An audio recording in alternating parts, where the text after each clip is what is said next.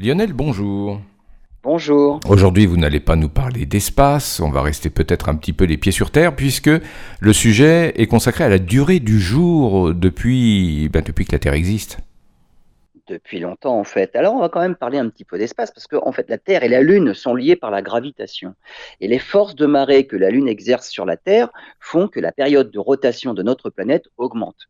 Alors, dans le même temps, la Lune s'éloigne de la Terre, hein, comme une patineuse artistique qui ralentit sa rotation en écartant les bras du corps.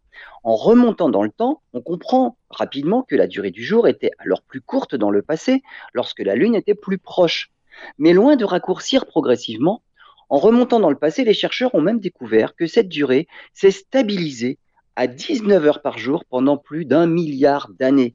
Une durée du jour qui est restée constante par un phénomène apparemment de résonance entre les marées océaniques causées par la Lune et les marées solaires causées par le réchauffement de l'atmosphère pendant la journée.